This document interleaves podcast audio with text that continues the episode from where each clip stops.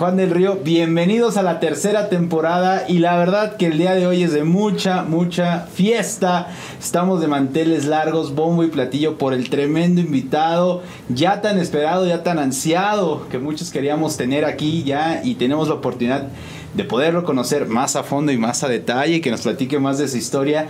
Y el día de hoy estoy muy contento y muy feliz de poder presentar y tener aquí en el estudio al maestro José Luis Bautista, coordinador de la Facultad de Música de Bellas Artes. Entonces, maestro, qué honor en verdad tenerlo aquí. en verdad, muchas, gracias. Muchas, gracias por invitarme. El honor es mío, un honor inmerecido estar aquí. No, inmerecido, profe, por favor, si ustedes más que justo ya lo estaban pidiendo en redes sociales, al maestro, el maestro, poderlo conocer, porque sin duda alguna muchos de los compañeros, alumnos, no lo conocemos también con las historias que hay de fondo del maestro José Luis, así que hoy este venimos a sacar este el momento.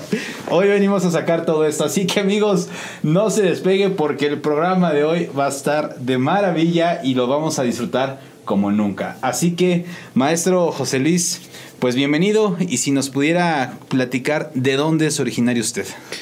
Mira, yo soy originario de un, de un municipio que se llama Misquiahuala, Misquiahuala en el estado de Hidalgo.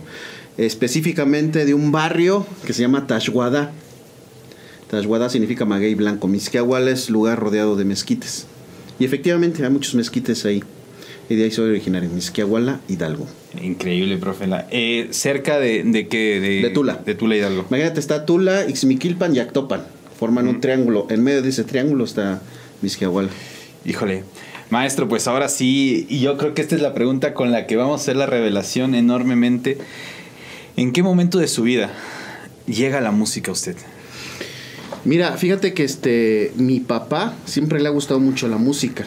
De hecho, él, él llegó a integrarse como percusionista en una, en una orquesta, una banda orquesta, de ahí precisamente de Misquiahuala, que era, estaba integrado por los hermanos Calva, entre otros músicos los, hermanos, los hermanos Calva con el maestro Miguel Calva. Y él tenía muchos músicos, muchos músicos, muchos discos de, de las grandes bandas, porque él, mi papá pertenece a esa época de las grandes bandas. Entonces siempre escuchaba y me llamaba mucho la atención cómo se podía generar ese sonido. Y, y él me ponía a escuchar, me ponía a ver los discos que tenía, escucharlos. Mi papá me explicaba, conoce mucho de, mucho de, de, eso, y, y, me ponía a escuchar pero así el disco que me, que me hizo decir, wow, ¿qué es esto? Fue precisamente la quinta sinfonía de Beethoven. Fue la gran Fue, revelación. Dije, qué guau, o sea, esto no se compara con lo que he estado escuchando, pero es otra cosa, es otro universo. ¿En dónde lo escuchó? En la consola de, de mi casa. En mi casa, en la consola, que ve esos muebles largos, ajá, que tenía el, el, reproductor de... El tocadiscos. Qué increíble. Y este y siempre me llamó, siempre me llamó mucho la atención cómo se podía producir música a través de los signos. Cómo es que funcionaba eso, cómo es que eso podía generar música. Para mí, para mí era, era un misterio. ¿Cuántos años tenía ahí, profe? Ah, yo creo que tenía como siete años. Siete, ocho años. Sin nada en ese momento de la parte de una docencia musical, de ir a clases. No, pero eh, nosotros tuvimos o tenemos, bueno, mis papás, ahí en la casa materna, hay un vecino que se dedica a la música. Y este, y de todo, le hace de todo, toca batería, tocaba órgano, los Hammond. Uy, en esa esos, época, los Hammond, los, que hablaban, los que se podía hablar con los Hammond. Eh, tocaba órgano, tocaba guitarra, tocaba. Y él, eh, él ensayaba, este, él ensayaba a un lado de la casa, en la pared, al otro lado de la pared. Y mis hermanos mayores, este, se acercaron a él y empezaron a jugar. Tendrían ellos 12 años, yo tenía 6. Ellos deben haber tenido 10, 10, 12 años y empezaban a tocar. Y, y este, este vecino, este, vio, vio que tenía facilidades y los empezó a, jalar. A mi hermano, a mi hermano mayor, Marco Antonio, lo puso en la batería y a mi hermano César lo puso en las congas. Entonces a mí también me, me, creó esa, también esa fascinación de, de, este, de, la música en vivo. ¿Qué repertorio tocaban sus hermanos más? Ah, pues estamos hablando a finales de los 70, principios de los 80. Entonces estamos hablando de mm, pues de los bookies, solitarios, este ¿qué más? Mm, Chicoche, Rigo Tobar, los digamos los primeros del movimiento grupero que después toma fuerza en los noventas. Claro. Oh, maravilloso, profesor, es increíble. Pero en ese momento usted no se integra como tal a ese No, grupo. no, estaba yo chiquito, tenía yo 6, 7 Pero años. sin embargo ya estaba ahí viendo Pero- y pero ya me escuchando. fijaron, exactamente. ¿En qué momento de su vida llega su primer instrumento? Eso fue la secundaria. Cuando yo entré a la secundaria y me compran mi flauta, era para mí así la, la sensación de poder generar sonidos. Y seguía yo me- con la duda de cómo se podía de- descifrar las notas, porque me dieron mi librito de, de música, los de David de León. Los libros de David de León. Que no hay ningún libro, no ha salido un libro mejor que el de David de León Para en la cuanto flauta. a la- para la flauta. Sí. Este, y, y yo eh, toca- empecé a tocar, empecé a, em- eh, traté de descifrar este, las partituras. Pero tenía la clase de música dentro de la secundaria. Sí, sí, sí tenía ¿Quién la fue clase su de música. El maestro, bueno, tuve varios, este, pero el, eh, digamos el, el principal fue el maestro Vicente Calva, precisamente de, De la familia hermanos. de los hermanos Calva, hijo de, de don Miguel Calva, Vicente Calva. Y un día dijo, a ver, a todos los jóvenes, estoy formando una banda de música, los invito a formar parte de la, De la de la banda. de música. Entonces la, la, la idea me dio, me dio vueltas en la cabeza. Yo quiero, yo quiero estar en la banda porque algunos de mis compañeros ya se habían integrado, entonces ya estaban tocando clarinete, trompeta, saxofón. Todo este, bajo la dirección del maestro. bajo la dirección del maestro. Yo los veía en los ensayos. Dice, yo me quiero integrar. Entonces cuando, cuando nos hace esta invitación, fui, eh, fui a, a- ahí. Y me acuerdo, llegamos, había un sillón, nos, nos- nos- me sentó, pregunté por él en su casa. Bueno, primero pregunté por él. Me pasaron a donde era el cuarto, donde era el, eh, el ensayo. Me senté en el sillón y dijo estas palabras que me cambiaron la vida. Adelante, maestro. Pásale el trombón a este muchacho. El instrumento del cual jamás se volvió a separar. Bueno, esa es otra historia. Pero sacó el trombón y dije, no, yo quería clarinete o trompeta. ¿Cómo trombón? Dije, bueno, está bien. Y así fue ya este, mi acercamiento ya a un instrumento como tal. Bueno, después de la flauta. Y este... Porque ya sabes, ¿no? La- la secundaria pues, era el que destacaba en la flauta. Así, ya, Sí, ya se la sí, sabe ya se todas. sabe, y la sacaba y em- se empezaba a sacar de oído. Este, empecé a descifrar las, las partituras. Yo solito empecé a, empe- empecé a como en- encontrar esa relación El entre lo que estaba escrito y lo que sonaba. Ya después, ya la banda este, nos daba clases de solfeo. Fueron mis primeras clases de solfeo con el solfeo de los solfeos, obviamente. Aquel emblemático método de generaciones. Sí, yo soy hijo del solfeo de los solfeos. Pues, Entonces eh, nos dio, porque él, él había estudiado en, la, en el Conservatorio Nacional de Música. ah, pues, la mera escuela. Entonces, este, pues ese fue mi acercamiento. Este, eh, estuve a punto de dejarlo porque sentía yo que no aprendía. O sea, Este, quiso desertar en ese momento. eh, sí, sí, sí, como a, las, a los dos meses. Quise, quise este. El trombón no es sí, lo dije, mío, no quiero". me gusta, pues es que no avanzo. Y, y, un, y, un, y un amigo este, que estaba ahí este, me dijo: No, no, no, no, es que mira. Y ya me dio unos tips, hazle así, así, así. Y este, me dije: Bueno, órale, va. Y entonces me empecé a dar cuenta lo fácil que era para mí leer las partituras. Bueno, nos daba solfeo. Entonces, este, eso lo aplicaban en, en el instrumento. Entonces se me hacía, se me hacía a mí como muy fácil, como muy natural la lectura de las partituras. Entonces, pero hasta ese momento fue cuando empecé ya a consolidar con una educación musical como tal formal. Sí, ¿Cuántos formal, años? informal, ya tenía 12 años. Ya 12 A años. los como- 12 años empecé. Maestro, una pregunta. Obviamente tenía toda la parte de formación de un repertorio, vamos a decir, muy académico, muy especial de instrumento, pero toda la parte a veces que le llamamos popular, todo Sí, esto. el hueso. El hueso totalmente. ¿Cuáles eran sus gustos en ese momento, maestro? Eh, casi no escuchaba yo música popular, ¿eh? Era No, más no, toda la sí, sí, parte por, de- por alguna extraña razón tenía yo, sobre todo la música orquestal, de las orquestas. Para mí estar en una orquesta sinfónica era, era así como, wow, o sea, era, era un sueño muy, muy, muy, a lo mejor muy lejano. No, como que no era para mí. No. Y este, pero casi música popular, No. casi no escuchaba. Escuchaba mucha música de las grandes bandas.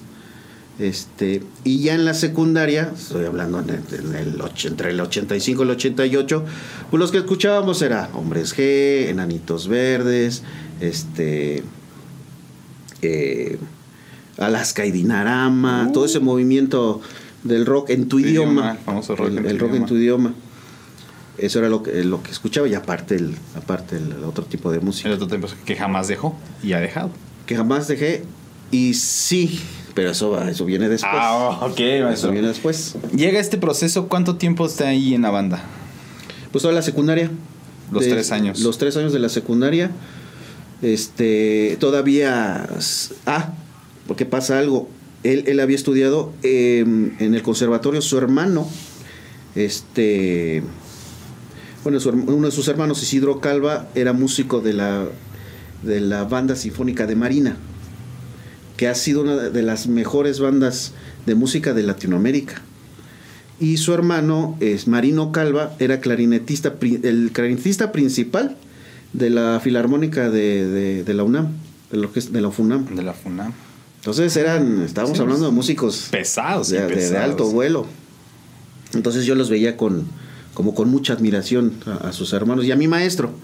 ¿sí? Yo, yo siempre, afortunadamente todavía vive y, y- y, este, le agradezco mucho porque él fue el que me dio esta profesión. Pues ahorita va a estar viendo la entrevista, me imagino. Esperemos Vamos- que la le Va a estar que la viendo. entrevista y la va a gustar. este, eh, le agradezco, cada que tengo oportunidades le agradezco porque él fue el que me dio esta profesión de músico. Y él invitaba a los que veía que tenían cierto talento, le decía, oye, ¿por qué no te vas a estudiar al conservatorio? Porque él había estudiado en el conservatorio. Y, y decía yo, ay, ¿por qué a mí no me dice? Dice, bueno, a lo mejor... No, pero era así como mi sueño, todavía no sabía yo que me iba, que me iba a adentrar tanto en la música. Pero yo, yo, yo veía que le decía a otros de mis compañeros, le decía, oye, pues ¿por qué no te vas al conservatorio? De hecho, de esa, de esa banda muchos se fueron al conservatorio. Y, y- y- e incluso hay quien, este, por ejemplo, uno de ellos es el clarinetista principal de la orquesta de Acapulco, de la Filarmónica de Acapulco. Su nombre es. Es este, le decimos el Coto. Se llama Ángel de Jesús. Ángel de Jesús. Y así, así tenemos, hubo varios, varios músicos. Hay otra niña que es, eh, eh, es clarinetista en... Bueno, otra compañera, ya no tan niña, que es clarinetista en la banda de alientos de la Policía Federal. Bueno, lo que era la Policía Federal. Wow. Entonces sí, ahí, ahí nos... Toda una generación muy exitosa, maestro, Sí. sin duda alguna. Sí, definitivamente. Eh, él, él- él nos, nos dio eso y, y sobre todo nos daba esa visión, porque los grupos locales, fíjate, los grupos locales nos querían jalar Pues sí, para el hueso. para, para el hueso, con los saxofones, porque imagínate, estaba, ya en esa época ya empezaba a sonar Campeche Show, Carro Show, Carro Show. Campeche Show con sus saxofones, No, esos emblemáticos. Carro Show con sus trompetas. Estaba, sonaba mucho grupo latino, porque son de Pachuca. Entonces ahí en Hidalgo tenían, tenían, de hecho el grupo latino llegó a tener este, mucha fama a nivel, a nivel nacional e internacional, que tienen trompetas y, trom- y un trombón. Entonces estos grupos de alguna manera buscaban replicar esas sonoridades y nos querían jalar. Y, y este, y esta familia nos decía, Aguanten. as- aspira más. O sea, está bien, pero no te quedes ahí, aspira. Don Miguel nos decía, aspiren a más. Por eso nos decía, métete al con- me- sería buena idea que te fueras al conservatorio. Entonces cuando el maestro Vicente me dice, llega un día y me dice, ¿por qué no te vas al conservatorio? Anhelado momento para usted. Ya. Por fin, ya. me lo dijo, me lo dijo. Ah, Por fin. y dije, ah, pues órale. Y este. Y, y no me fui al conservatorio. Me fui a la Escuela Superior de Música, que estaba, estaba en Coyoacán, Fernández Leal. Ahí fue, terminé la secundaria y este, y me fui a la Ciudad de México a, a estudiar en la Escuela Superior de Música y bueno, y hacer el bachillerato. Es, es el que llaman el bachillerato musical, ¿no? No, bachillerato normal. El bachillerato Sí, normal, más normal. aparte. Sí, porque ellos tienen dos niveles. El, el- bueno, no sé ahorita, pero manejaban dos niveles. El básico, como un básico y el nivel superior. Ya lo que es el- estudios de licenciatura. Lo ideal es que durante el nivel, el nivel inferior o el nivel básico se estudie la prepa. Para que al momento de terminar ese nivel, este, se pase a la licenciatura ya con la prepa terminada.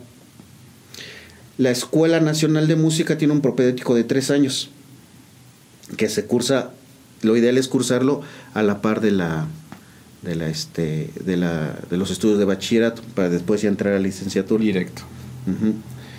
Entonces, este, pues ya me para entonces yo ya formaba parte de uno de estos grupos, precisamente del grupo donde había estado, bueno, donde estaba mi hermano, mis hermanos mayores. Nos jalaron porque porque mi hermano menor, que es un año menor que yo, mi hermano Gustavo, este también entró a la banda por por influencia de que yo ya estaba, entonces mi, mi papá fascinado Órale, con el que trombón, dice, pues tú también, ¿no?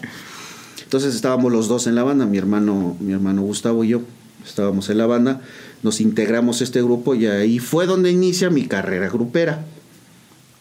Porque también tengo un pasado grupero. ¿En dónde estuvo, maestro? El grupo se llamaba Brisa. Siempre fue, siempre fue a nivel local. Grupo Brisa. Grupo Brisa. Que interpretaban todo este tipo de Y, música. ah, eh, sí, y además surge el concepto de los grupos que tocan todo tipo de música. los versátiles. El grupo versátil, los grupos versátiles por influencia precisamente del grupo latino que tocaba de todo. Este, los Joao, por ejemplo, que ya ves, Uh. eh, tocan, tocan de todo. Todo. Entonces, se, por eso se forman los, los, estos grupos este, que tocan de todo. Versátiles. De los grupos versátiles. Versátiles. Entonces, el grupo donde yo estaba era versátil, tocaba, tratábamos de tocar de todo. En este momento estamos hablando de que usted ya estaba en México. Sí, poquito antes de irme a México fue cuando me integro ya como trombonista y mi hermano como trompetista. Su hermana fue trompeta, usted trombón y sus hermanos mayores Batería y, y, percusiones. La banda está completa. Sí, estábamos. Me imagino que obviamente su papá pues se siente muy enorgullecido por estaba- toda la parte de- feliz, sí. Sí, obviamente yo viví el, el proceso de que cierto sector de mi familia no estaba de acuerdo que yo estudiara música, porque de alguna manera siempre destaqué la escuela. El, el desempeño académico siempre, eh, siempre fue alto. Ya sabes, los cuadros de honor, entonces... Entonces, ¿Cómo vas a estudiar música? ¿Cómo vas a estudiar música? No, estudia otra cosa, ¿a poco, ya sabes, ¿no? ¿A poco eso se estudia? ¿Por qué no estudias otra cosa y en tus ratos libres música? Pero mi papá siempre, siempre apoyó el, siempre apoyó esa idea. de la música. Y, y la idea que nos metía el maestro Vicente, decir, bueno, es que se puede vivir bien de músicos. Un músico de orquesta este, se desempeña así y decía, pues, ¿cuándo voy a ser músico de orquesta? Eh, estando ya en el bachillerato, profe, aquí me gustaría hacer una pregunta. ¿Cómo cambia su panorama? Ahora que empieza a estudiar en esas clases de la Nacional de Música, ahora viendo ya la música pues desde otra perspectiva con nuevos maestros, ¿ahora qué descubre? ¿Qué, qué chispa se prende en usted? No, pues vivo fascinado. Si hay un choque cultural como, como normalmente hay, sobre todo que venía yo de un pueblo, llego a la Ciudad de México, pues obviamente hay un choque ahí este, cultural. Pero creo que lo, creo que lo, poco a poco lo fui, lo fui este, superando, me fui adaptando. Entonces, este, tener, por ejemplo, mi, eh, mi primer maestro de trombón ya en la, en la superior es el maestro mm, Benjamín Alarcón. No el Benjamín Alarcón de Botellita de Jerez, ese es otro. Ese es muy diferente. Ese es otro. Porque son este son homónimos. Benjamín Alarcón, que era el trombón principal de la Filarmónica de la UNAM. De la FUNA. Entonces esos eran mis, mis maestros, es ya, ya otro nivel. No, Estar pues está hablando ya de las ligas mayores, brincó, luego, luego a lo Sí, grande. y- pero con el tiempo este, me llamó mucho la atención que, bueno, cerca de la Superior de Música que está en, está en Coyoacán, o, en Fernández Leal, la calle Fernández Leal, cerca está la Escuela Nacional de Música, que ahora se llama Facultad de Música, no, la Escuela Nacional de Música. Entonces yo oía hablar mucho de la Nacional. Dije, me quiero cambiar a la Nacional, a la, a- que era la Escuela Nacional de Música de la UNAM.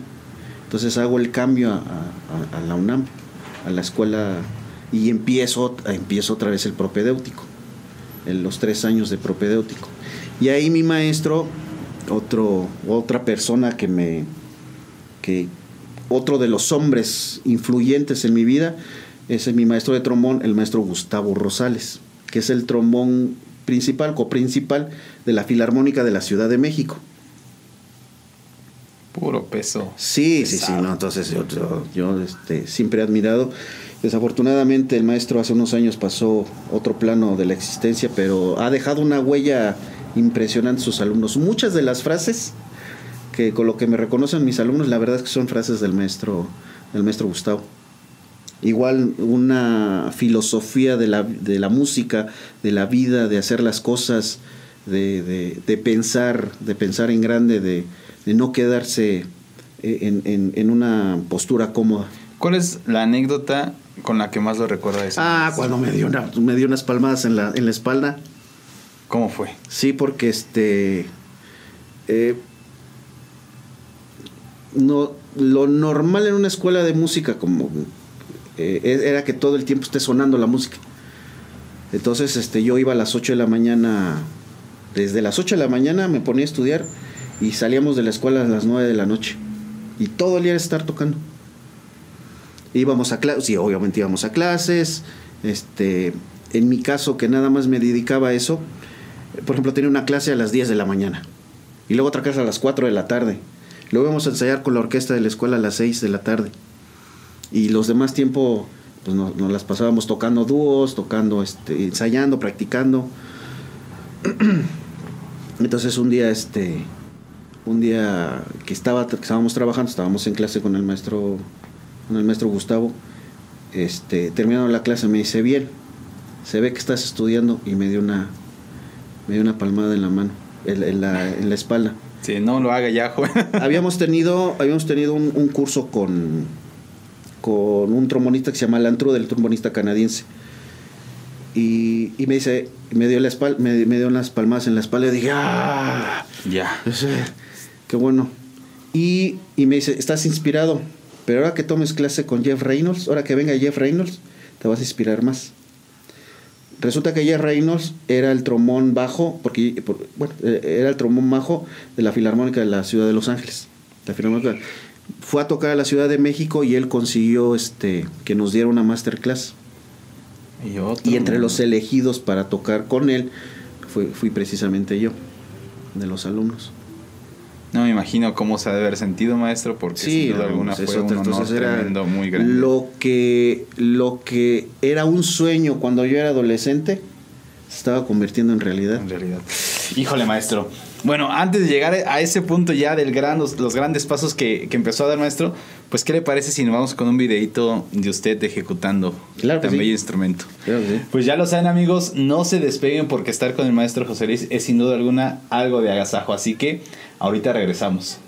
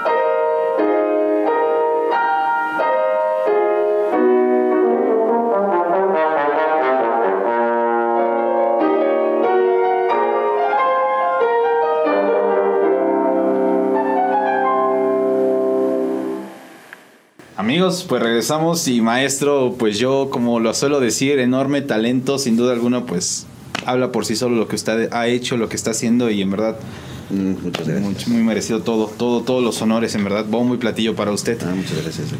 Viene esta parte del bachillerato, eh, toda esta preparación lo culmina y pues 18 años, a lo mejor ya cumplidos y el momento de la verdad. ¿Para dónde? Sí, no, no, la decisión ya estaba tomada. La decisión ya estaba tomada este, de, hacer los, los estudios. Estaba yo terminando la, el, el propedéutico del Nacional de Música. Digo, tuve yo contacto con muchos músicos este, a nivel de- internacional de primera línea, desde Jeff Reynolds, eh, toma- eh, tomamos clase magistral con Joseph Alessi, que es el trombón principal de la Filarmónica de Nueva York. ¿no? Este, mm, y bueno, con, con varios tuve la oportunidad de convivir con, con- con muchos músicos. Y, y empieza los, los trámites de este para eh, ya para hacer la licenciatura, pero se abre la posibilidad o se abre la convocatoria para integrarse a la Filarmónica de Querétaro. O sea, en Este- esos momentos era cuando empezaba la filarmónica. No, no, no, no, ya tenía aquí, eh, ya tenía aquí, este, estamos hablando en el, en el 96, en el 96, 96. Yo, yo gano una beca este, en el estado de, de Hidalgo, de, un, de un proyecto que hice de una investigación de, de música para trombón hidalguense. Y este y ya había, ya había tocado con la. Me invitaban seguido a la filarmónica, a la orquesta de Cámara de Bellas Artes. Entonces tocábamos en el Palacio de Bellas Artes, tocábamos en Televisa, este, ese era, ese era mi, mi, este, mi, pues, mi ambiente. Pero curiosamente seguía yo tocando los fines de semana en los grupos, El hueso. en el hueso. De ahí, de ahí este, mucho de mis ingresos era del hueso. O sea, además de estar estudiando, si un día tomaba clases con Jeff Reynolds, otro día estaba en un baile este popular, o- Popular. O, tocando en una boda, tocando así en el piso. A ras de piso, A ras de y- piso. Este, sí. Pero sin duda alguna, eh, yo lo he practicado y lo, y lo he com- eh, compartido con varios músicos que han estado aquí. Sin duda, el hue- eh, sin duda alguna, el hueso también es otra escuela muy importante que un músico. Te voy a decir algo y les voy a decir algo. Las habilidades auditivas que desarrollé fueron más por el hueso que por, la- que por los maestros, aunque tuve excelentes maestros de maestros, excelentes maestros de Entrenamiento de- auditivo. de entrenamiento auditivo de solfeo, entre ellos el maestro Luis Alfonso Estrada, que es la máxima autoridad en, en- en- él fue mi maestro de Puro solfeo. peso pesado. Pero sin duda alguna, el, el hueso. Pero el hueso, el hueso me llevó a, a- a comprender otras cosas y sobre todo a apreciar el trabajo del hueso, de los músicos, los músicos que se dedican a eso. Porque son otro tipo de, de habilidades y otro tipo de, de, de fortuna estar en ese ambiente. Yo aprendí mucho No, y sí, seguirá aprendiendo siempre. y se seguirá aprendiendo. Sin duda alguna. Ah, maestro, sin duda alguna, algo muy enriquecedor. ¿Qué pasa con lo de la Orquesta Filarmónica de Querétaro? Bueno, pues este gano la gano la audición, gano la audición, lo cual me este hace una pausa para entrar a la licenciatura. En este no, no, entré a la licenciatura. ¿Cuál pausa? Este ¿Entra a la Entré a licenciatura? la licenciatura, estaba en mi primer año cuando hago este cuando se hace esta este cuando ah, entro a la orquesta a la orquesta de Querétaro porque mi idea era juntar dinero para comprarme mi trombón. Yo tocaba trombón bajo.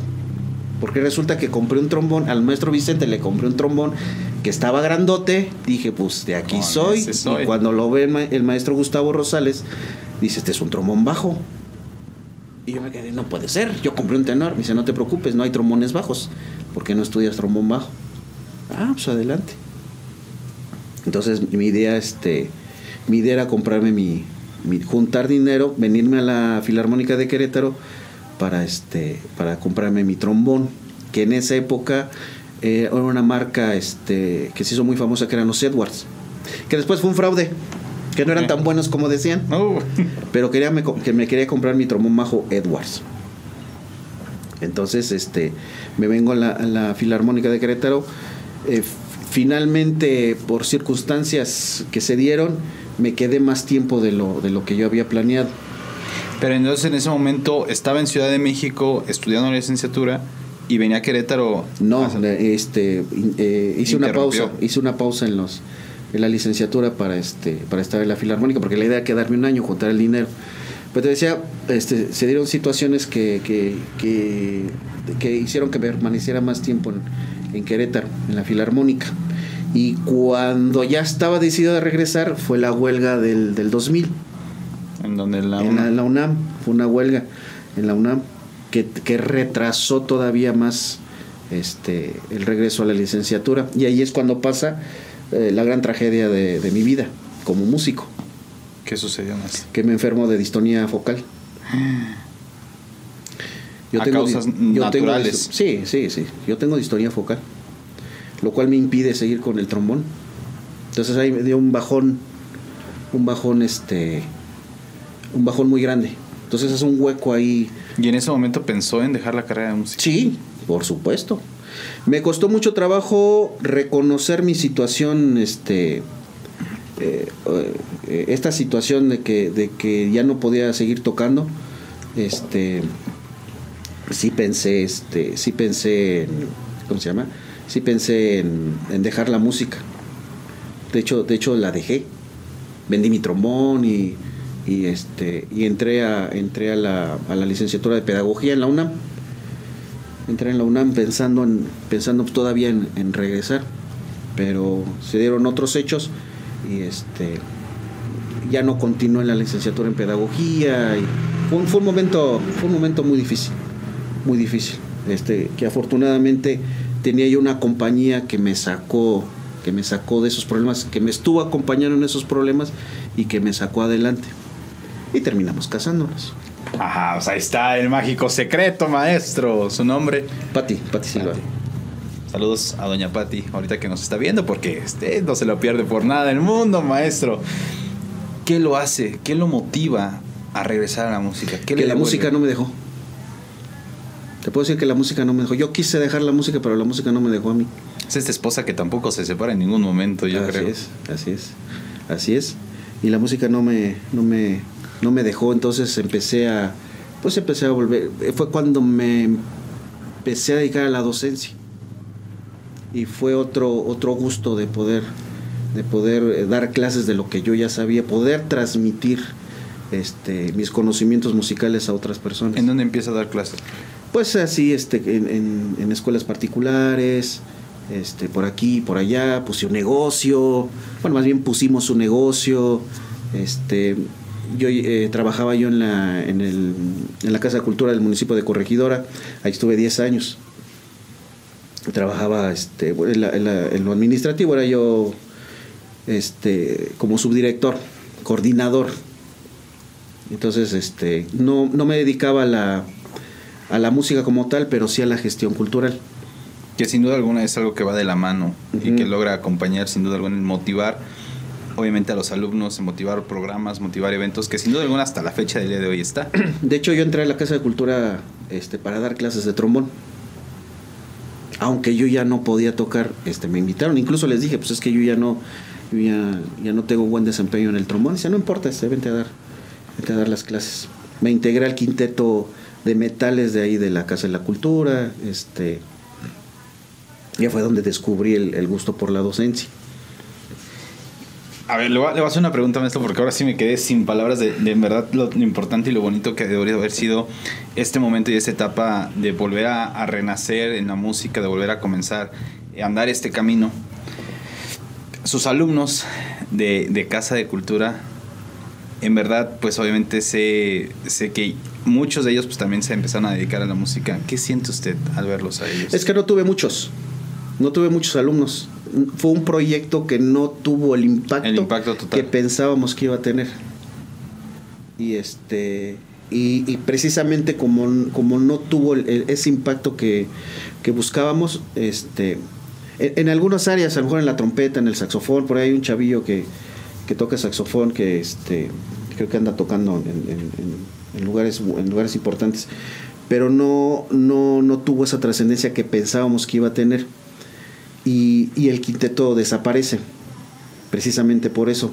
Y además, pues llegan otras administraciones municipales. Ah, bueno, y- ese es el cuento. saben, ¿no? Entonces, este, desaparece, pero este, ah, de alguna manera a mí como que logran salvarme y dice, te voy a poner de coordinador, bueno, de subdirector en esa época, te voy a poner de subdirector para que no te vayas con, con, con, el, con el, el quinteto.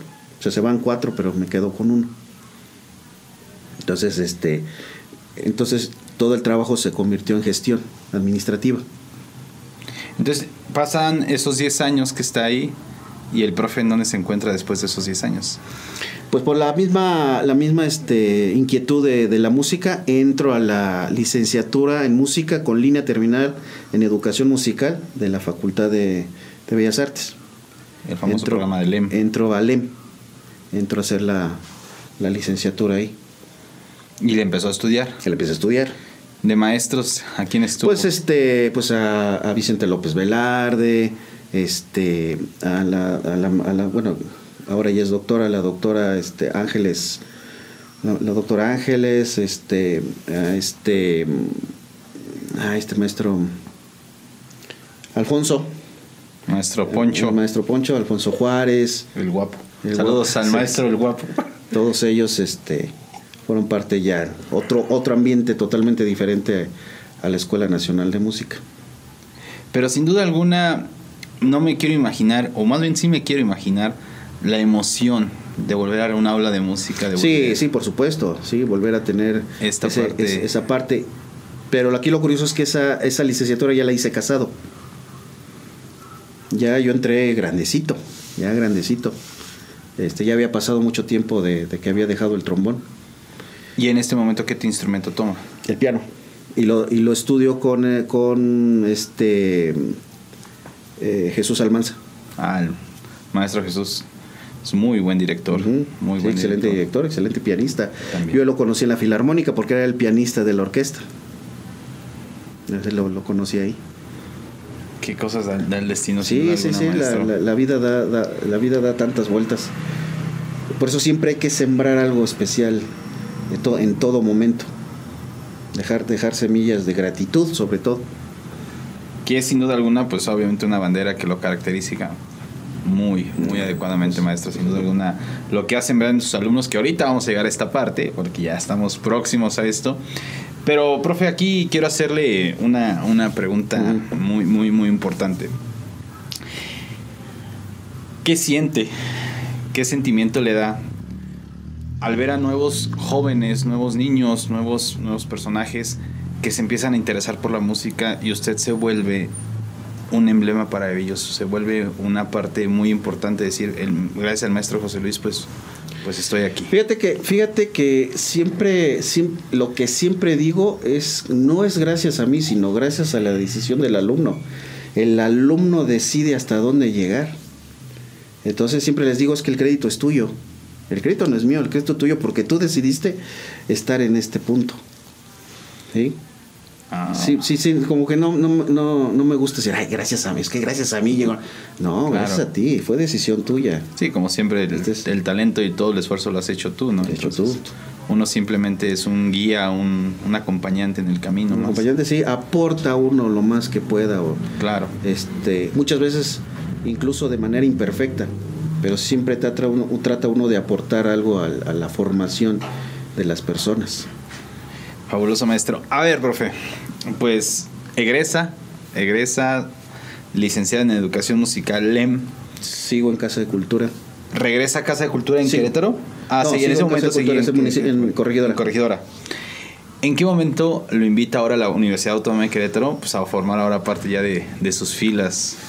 Este porque yo trabaja eh, lo que pasa es que yo trabajaba en casa de cultura y después trabajé en colegios particulares. Ok. trabajé en colegios particulares este ahí fue ahí fue donde me estaba desenvolviendo y pero siempre me quedó esa espinita de, de, de- de poder trabajar en la universidad. Me quedaba tenía yo como ese deseo. Y veía yo por ejemplo ya mis compañeros mis amigos que estaban en la nacional de música este cómo ya empezaban a tener otro otro tipo de este cómo se llama de, de proyección ya como músicos profesionales Y, y también la proyección que tenía la UAC, la Facultad de, de Bellas Artes, con sus alumnos y con sus maestros, cómo empezaban a tener también una proyección importante en, en, eh, pues en el ámbito este, no solamente musical, sino académico. Claro. Y se, como que se me antojaba mucho, decía, cómo me gustaría este, entrar en ese ambiente. Pero no sabía cómo, y, y de alguna manera estaba más o menos cómodo en, en mi situación. Hasta que un día, este, en la escuela donde estaba necesitábamos maestros. Necesitábamos un maestro de música y se me ocurrió ir a buscar a, a Eduardo Núñez, que era el secretario académico de la facultad. De este Vicente. De la Sí, porque de lo- igual lo conozco de, de años de atrás. muchos años atrás, ¿no? Este, eh, de hecho hicimos el servicio social juntos. ¿En dónde? Él ahí, ahí en Bellas Artes. Bellas Artes. Entonces lo voy a ver y le digo, oye, fíjate que necesito este, necesito un maestro de música para el colegio donde estoy trabajando. ¿Quiénes tienes? Le digo, "Deja-". me dice, déjame te hago una lista de los que, de los que egresaron el año pasado y los que están egresando para ver, este, te contactes con ellos. Ya me hizo una lista, me la imprimió y platicamos muchas cosas, este, este, y cuando me despedí, cuando, iba saliendo, de hecho estaba yo en la puerta, ya tenía abierta la puerta con un pie afuera, y le dije, oye, no sé, algo me, se me prendió en, el- en la cabeza, le digo, oye, si un día necesitas un buen maestro, pero uno bueno, ¿eh? Así le dije, si necesitas un día un buen maestro, estoy disponible, ¿eh? Y me queda viendo, y me dice, ¿te irías a San Juan del Río? Y le dije, sí, me voy a San Juan del Río. Es ahí donde San Juan aparece en su vida. Ahí es cuando aparece en mi vida. Y el coordinador que estaba, ah, porque me dice, déjame entonces hablar con Carlos Campos, que en ese momento era el coordinador de este de, de, de aquí de San Juan. Y a Carlos yo ya lo conocía, porque trabajamos juntos en un colegio. ¿sí? Y, y desde entonces, desde ese momento que trabajamos juntos, ha sido un, un excelente amigo para mí, de los, de los tantos que puedo tener. Y me dice, le voy a decir a Carlos que te llame. Y efectivamente, en la tarde me habló Carlos. Y me dice, oye, que hablaste con Lalo, sí, ¿cuándo vienes? Y, y para que conozcas a la, a la escuela. Le digo, pues vamos a platicar, o sea, qué hay, qué me ofrecen y cuál es la situación. Nos citamos, platicamos, me dijo cuál era la situación. Estaba la primera generación, este, estaba por entrar la segunda generación y ya, ya me dijo cuáles, cuáles, eran las, cuál- cuáles eran las necesidades que tenía que cubrir un- un par de semanas después vinimos, conocí la escuela, me trajo, conocí la escuela, conocí el lugar. Que era un cascaroncito ahí metido hasta atrás del campus. Pues todavía, todavía, pero lo importante es que hay, hay, hay, este, proyectos para crecer, proyectos muy importantes. Ya tenemos cafetería, por ejemplo, ya tenemos una cafetería. Entonces estamos creciendo en la infraestructura, hemos crecido mucho en lo académico. Y este y vamos, estamos pensando en crecer en la infraestructura. Ah, Y, así fue como se dio, como se dio mi, mi llegada a San Juan del Río. Ahora, ¿en qué año llegó aquí, maestro? En el 2013, si no me equivoco. Sí. Sí, fue 2003. Oh, maravilloso. Carlos se va de coordinador. Bueno, deja el cargo de coordinaciones cuando entra este Miguel. Miguel. Miguel. Y después está un tiempo Miguel. Y obviamente, pues después de Miguel es cuando usted Cuando entra. de- tomo la coordinación. ¿Cómo llega esa, esa invitación a tomar la coordinación en su vida? Por lo mismo, por lo mismo hay que hacer este, los ajustes que se hacen en, en la en, en, pues en lo administrativo. Este, llega la, llega la invitación de parte del lado, me dice, ¿cómo ves? ¿Te haces cargo de la, de la, este, la coordinación? Le digo, pues adelante, adelante, sí, sí. Y, pero le, sí le dije, pero sí voy a contar con tu apoyo. Me dice, por supuesto. Y sí, me lo cumplió. Sí, pero ya cuando Sí, ya asumió la, Sí, la dirección de de Bellas Artes. así es.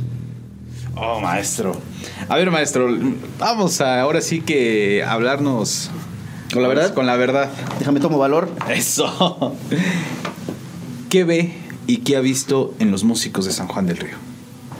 Este, hay mucho talento, definitivamente hay mucho talento. Hay una gran variedad de, ritmos que se están que se están explorando, tanto los ritmos tradicionales que se han mantenido, como muchas otras eh, propuestas que se están haciendo. Entonces sí, definitivamente hay, hay mucho talento en San Juan. y este y, la universidad tiene que buscar la manera de poder impulsar ese talento porque hay un detalle que tenemos que este que el, que el plan de estudios de la licenciatura en San Juan del Río está construido conforme a las necesidades de la ciudad de Querétaro o sea lo replicamos en San Juan del Río entonces tenemos que trabajar para que se cree un programa específicamente para este lado. Y no solamente San Juan del Río, sino todo este corredor musical que lo podemos tocar desde, no sé, desde... Pues, este, Cadereytes, Cadereytes, y, y, Amialco. Y terminar en Amialco, es correcto.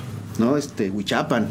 También pues, ciudad vecina aquí, Tecozautla también. Tecozautla. Que también hay alumnos. Tenemos alumnos de Tecozautla. y el maestro Los Sánchez, que también son de allá, de Tecozautla. Así es. Entonces, atender esas necesidades musicales que tiene, que tiene esta zona este, a través de un programa adaptado. Pero es un trabajo que, que lleva tiempo. Poco a poco. Que, poco a poco. Oh, maestro, sin duda alguna es algo maravilloso. Profe, eh, pues ya estamos ahora sí que en la época actual, estamos ya ahora sí en años contemporáneos. Sin duda alguna, su trabajo como coordinador pues ha sido algo muy reconocido porque todos los alumnos que han, varios se han sentado ya, aquí, pues lo han dicho. El maestro José Luis, se lo debo al maestro José Luis, porque sin duda alguna pues, se aventó un programa de titulación extensivo y muy bueno.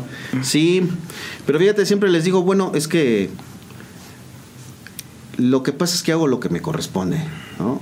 Hago lo que lo que tengo que hacer, lo que, lo que, lo que me demanda mi actividad. Pero me atrevo a, interrumpirlo aquí, maestro, pero sin duda alguna yo, eh, que tengo pues poco tiempo de, conocerlo, me he dado cuenta de que pues esta parte es de, pues corresponde a lo que me demanda la institución, pero sin duda alguna también ha volteado con ese aprecio y con ese cariño a los alumnos de decirles, pues venga, motivados, porque me lo han dicho y lo han platicado, tal vez no se han visto en las entrevistas, salen detrás de cámaras, pues que se vuelva una persona, un semillero muy importante para ellos, ah, porque sin duda alguna, por usted, es de que muchos ahorita pues están diciendo, pues retomé mi carrera, terminé mi carrera, estoy justamente en trámites de regresar. Titularon. Se titularon. Entonces, sin duda alguna, eso, maestro, sin duda alguna, eso, el agradecimiento yo creo que de todos los alumnos es pues obviamente salir, titularse y pues amar y ejercer lo que ellos pero, Pero volvemos a lo mismo,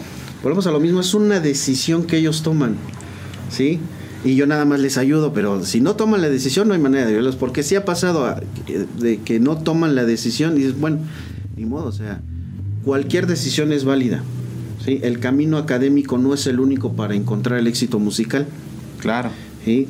se puede acceder al éxito no necesariamente en las aulas, sino hay, otros caminos que, también son igual de válidos e igual de, importantes y que también dejan muchas cosas. Pero como les digo a ellos, eh, tú decidiste encontrar el éxito a través, a través de las aulas. Eso implica un compromiso este, particular. Déjame, si tú quieres, yo te ayudo a, eh, eh, en todo lo que yo pueda para que alcances ese, e, e, esos objetivos o ese éxito que tú quieres. Pero, pero el crédito es de ellos, ¿eh? O sea, quien, quien ha tenido éxito es porque lo ha decidido, o sea, este, así es, pues. No, maestro, ya lo saben las palabras del maestro. Profe, un videito más, ¿qué le parece? Pero nos presenta un juguetito que le llegó apenas hace unas semanitas. meses, sí, sí. Órale, pues, ¿de qué instrumento estamos hablando? Es el IWI. Es el Electronic Wind Instrument, instrumento electrónico de aliento. Ahorita regresando del videito nos platica, nos platica un poquito más acerca de ese instrumento y de lo que le regresa a usted poder volver a tocar un poquito. Así que lo saben amigos, no se despeguen y regresamos con el maestro José Luis Bautista aquí a Músicos San Juan del Río.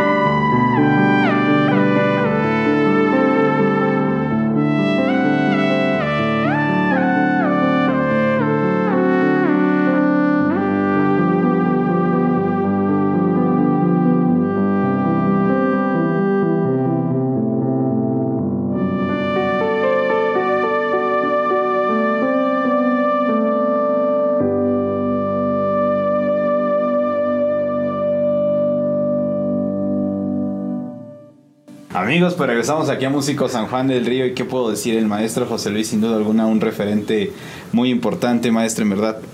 Honor a quien honor no, merece. al contrario, yo me siento muy honrado de estar en este espacio. Te decían merecido porque siento que todavía no he aportado lo, lo suficiente, lo que, lo que puede haber aportado otros músicos, incluso músicos que no pertenecen a la academia, que no pertenecen a la universidad.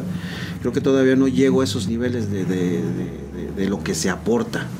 No, maestro, sin duda alguna, el camino lo ha empezado a, a, sembrar, lo está cosechando y los frutos, sin duda alguna. Fíjate que lo, lo, lo que comentábamos otro, hace rato fuera de cámaras, a lo mejor no, no se ven los cambios a corto plazo, pero lo importante es dejar una semilla. ¿sí? Sembrar la semilla para que en algún momento alguien más pueda cosechar, incluso cuando ya no estemos. Sin duda alguna, pero eso es uno se va más tranquilo con haber sembrado esa semilla, como usted lo dice. Ojalá, ojalá este. Yo estoy seguro que la semilla es, está en tierra fértil. No, sin duda alguna. Por eso San Juan del Río lo tomó, lo tomó en un momento ideal. O sea, fue el momento donde usted tomó Bellas Artes y dijo, pues, el campo es grande y por qué no empezar a sembrar. Entonces, todos mis respetos para usted, maestro. Sí, sí, sí porque alguien puede decir, no hay mucho. No, Qué desventaja. Pero... pero yo podría decir, no hay mucho. Es una ventaja. Sí, claro, campo fértil, pues mejor para mí. Porque sin duda alguna, usted puede moldear a como usted lo considera, usted puede ir creciendo como. No, más bien moldearme en lo que hay. ¿sí? Eh, ver qué es lo que está creciendo, ver qué, cuáles son las necesidades y adaptarse a, a, a lo que hay para, para hacerlo crecer. Ah, pues ya.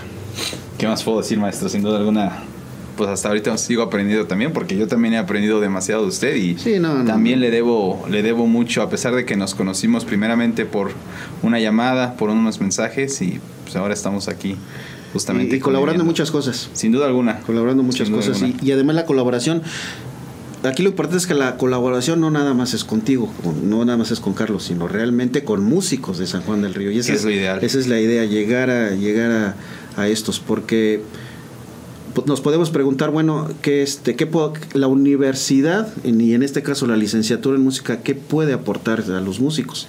Es una pregunta. Pero hay otra pregunta también, ya a lo mejor hasta más importante, ¿qué es lo que los músicos pueden aportar? Pueden acá? aportar y las puertas están abiertas para todo aquel que, que quiera aportar. Sin duda alguna es muy importante y me atrevo, en verdad, con todo respeto, a mencionarlo. En verdad, tal vez me odiarían muchos y no, no, importa si tengo que pagar ese precio. Pero este trabajo que usted está haciendo, maestro, de involucrar a la sociedad, los músicos dentro de su programa, es algo que ni en la capital del estado se está haciendo. Sin duda alguna es muy importante este trabajo. Sí, sí, bueno, son, son condiciones, son condiciones diferentes, son, son perspectivas diferentes. Entonces, pero sí, sí he encontrado la respuesta de los músicos, no, digamos, no académicos, una, también una respuesta muy interesante. Es muy padre, porque sin duda alguna muchos de ellos crecieron cuando en San Juan, pues no había Mira. esta oportunidad de acceder a la carrera de música tan fácil. A veces las condiciones de ellos mismos, pues no daban para poder salir a otro lado y pues había que dejar el sueño de música pues ir aprendiendo de lo que iba aprendiendo en el hueso o de compañeros mismos, ¿no? Entonces, sin duda alguna, pues ellos se sienten muy orgullosos pues de poder estar estar en esta parte, ¿no? Es algo pues muy muy emblemático.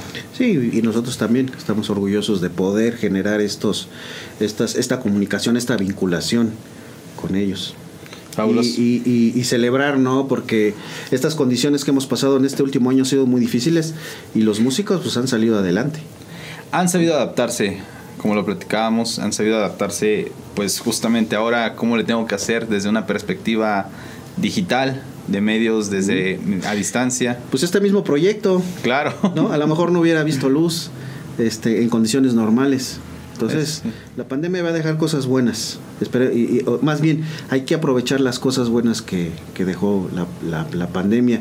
Y quiero aprovechar esto también para para mandar una felicitación a los alumnos, todos los alumnos que nos están escuchando, este, porque en este tiempo se la han rifado, muchachos. Felicidades, se la han rifado, han salido adelante a pesar de las condiciones aparentemente tan adversas, y no aparentemente, o sea, realmente adversas, este, incluyendo las, las, las pérdidas personales. Y a pesar de eso han salido adelante. Aprovecho este espacio, si me lo permites. Adelante, maestro. Para felicitar a los alumnos, muchachos, estoy, estamos muy orgullosos de ustedes, y de, tanto de los alumnos como de los maestros que, que a pesar de esas condiciones salieron adelante. Chavos. Pues ya lo saben, en verdad, mejores palabras el maestro no pueden recibir. Entonces, maestro, en verdad, muchas gracias por compartirnos todo esto. Profe, eh, nos seguimos. Nos seguimos. Usted no se preocupe aquí. Tiempo, gracias a Dios. Como los programas de mala noche, no. Estos nunca mueren. Profe, eh, este instrumentito con el que lo vimos tocar, este Iwi, que, que, lo tiene, lo adquiere en este año, justamente. ¿Qué representa para usted? Porque sin duda alguna dejó pues también un poquito la parte a lo mejor del trombón, que era algo que lo llenaba pues demasiado y ahora poder retomar pues gracias a las facilidades digitales ahora de todos los de los avances que hay en los instrumentos, poder retomar esta parte de volver a tocar, ¿qué representa para usted? Ah, sí, lo que yo cuando dejo el trombón este perdón, cuando dejo el trombón pues sí queda ese hueco de hacer música como músico ¿no? Hacer música, porque puede estar en la docencia, puede estar en la, en la incluso en la, en la escritura de, de, trabajos académicos, de textos académicos respecto a la música, etcétera, ¿no? Pero sí el hacer la música, no, no hay nada que se compare con hacer música. Podemos pasarnos horas platicando de música, pero hacer música es otro rollo. Es otro rollo. Entonces sí quedó ese hueco, ese hueco en mí, esa, esa sensación de, de, de no poder hacer música. Entonces, este me entero que me entero que existe que existe este instrumento. Como te acordarás yo tocaba flauta. Y, este tenía un buen desempeño en la flauta. Fui tecladista también en, mi época grupera que, ya no, no pudimos abordar esta, esta temporada porque fui tecladista en los, grupero. Este entonces hay cierta cierta agilidad siento que hay cierta agilidad en, los dedos. Entonces, este, con ese ánimo de poder volver a hacer música es que adquiero, adquiero el IWI, que es el eh, Electronic Wind Instrument, que es instrumento, eh, eh, instrumento electrónico de, de, aliento, de viento, que es que a fin de cuentas es un, es un controlador MIDI. Pero la señal la lanza el aliento. A la hora de soplar lanza la señal. Entonces se genera el, se genera el sonido. Lo sigue controlando todo. Lo sigo controlando todo con la boca. Y entonces hay un nivel de expresividad muy interesante. Uh. Sin duda alguna los avances tecnológicos también ayudan a los músicos cuando nos encontramos en unas ciertas adversidades. Entonces, pues es, es maravilloso, maestro. Enriquecedor. Profe, pues ya estamos llegando a donde no quiero llegar porque eso está bien bonito. Pero si nos puede hacer la invitación a que todos los músicos que nos están viendo, para que se integren al programa de música. Sí, sí, este, invitamos a los jóvenes interesados en cursar la licenciatura en música, se acerquen, se acerquen a nosotros para poderles dar esta, esta eh, opción de, de la formación musical de la formación musical este, académica, es una opción, hay otras opciones, nosotros les ofrecemos eso. Y a los músicos que, ya, ya, llevan una carrera, ya llevan, acérquense también con nosotros. ¿Qué es lo que ustedes pueden aportar a la universidad? ¿No? Yo creo que es mucho, mucho lo que se puede aportar, que pueden aportar. Acérquense con nosotros y también como qué es lo que necesitan de la universidad, qué les gustaría que que la universidad y en este caso particular la, Facultad de Bellas Artes a través de la licenciatura en música o la licencia, y la licenciatura en música popular contemporánea, qué es lo que quisieran que les aportara. ¿No? Acérquense con toda confianza, acérquense con, nosotros, este, estamos en la mejor disposición de, poder aportar algo. Ya lo saben amigos. Ya lo estamos haciendo, ya estamos, ya estamos trabajando, estamos haciendo proyectos. Sinergias, sinergias juntos. Este, y pues no nada más es, como les decía, no nada más es contigo, sino con músicos de con músicos de San Juan del Río. Maestro, eh, pues si nos puede platicar todas las redes sociales, tanto de usted, de donde lo pueden contactar usted, donde pueden ver su trabajo, y también pues toda la parte de las redes sociales de la propia facultad. Bueno, este de la, de la licenciatura en música está como Música San Juan del Música FBA San Juan del Río. Música FBA San Juan del Río los encuentran en, en Facebook. Este, también este, Facultad de Bellas Artes, SJR, también lo encuentran en Facebook, también ahí publicamos este, este, varias de las actividades que se están haciendo. Y bueno, me encuentran como José Luis Bautista López en, Facebook y en Instagram. Ah, el profe ya con todas las redes sociales como debe de ser. Bien, entonces, profe.